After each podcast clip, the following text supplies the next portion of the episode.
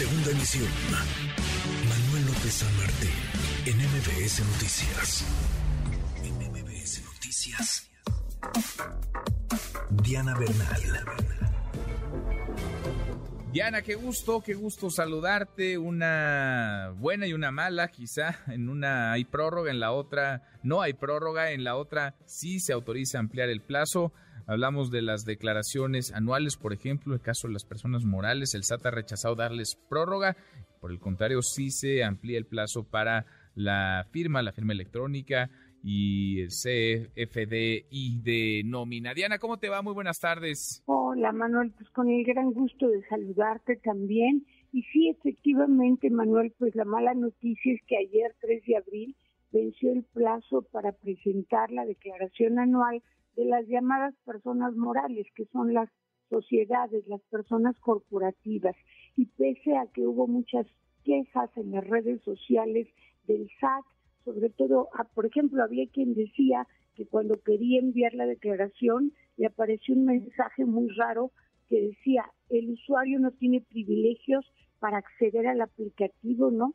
Muy extraño incluso que se utilice la palabra privilegios y ahí al parecer bastaba con cerrar todo, volverlo a abrir, tratar de enviarla y ya desaparecía ese mensaje. O sea que sí hubo fallas ayer en el aplicativo, SAT estuvo al pendiente, puso a disposición de todos los contribuyentes una línea especial de ayuda, marca SAT, pero otra cosa que también dificultó mucho la presentación de la declaración es que los que apenas la pudieron enviar ayer tenían que pagar ayer mismo, por lo que porque por lo general hay una llamada línea de captura con la que puedes pagar en algún banco, solamente en algún banco, y si no lo hacías hasta la hora en que los bancos permiten transferencias por ciertas cantidades, pues si no pagaste te quedaste sin presentar la declaración.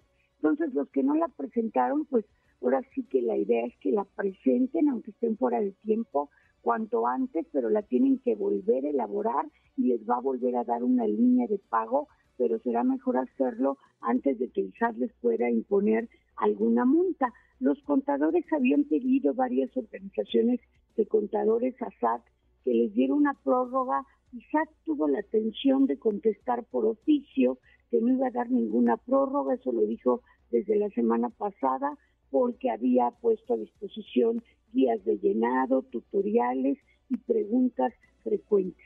Y como tú decías en la buena noticia, pues hay dos prórrogas que sí está concediendo el SAT y uno, Manuel, es un tema que hemos tratado y que la verdad es un tema pues escarpado y que ha dado dolores de cabeza tanto empleadores como trabajadores, que es el que para emitir el CFDI de nómina o sea, el comprobante fiscal con que cualquier empresa paga a sus trabajadores, ahora necesita pues el código postal del trabajador y su cédula constancia de situación fiscal.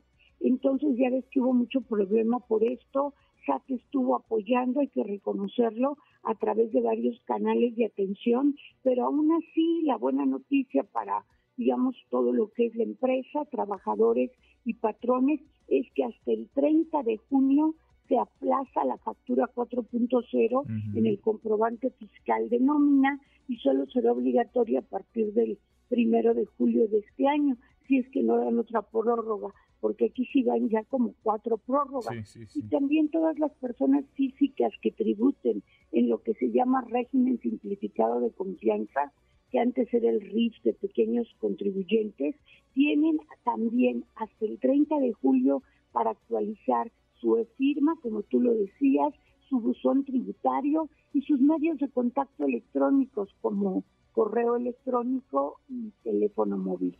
Interesantísimo. Entonces, eso es hasta el 30 de julio, de julio. Junio, junio, perdón, 30 de junio, junio, y ya la obligación tanto del comprobante fiscal de nómina como de la actualización de medios electrónicos para personas físicas de régimen de confianza empezaría el primero de julio de 2023, mm. este año. Bien, pues tomamos tomamos nota, vamos a ver si hay o no nueva prórroga. Por lo pronto ahí están los los plazos que nos explicas muy bien. Diana, qué gusto como siempre, gracias. Gracias Manuel, feliz tarde. Igual para ti, muy buenas tardes.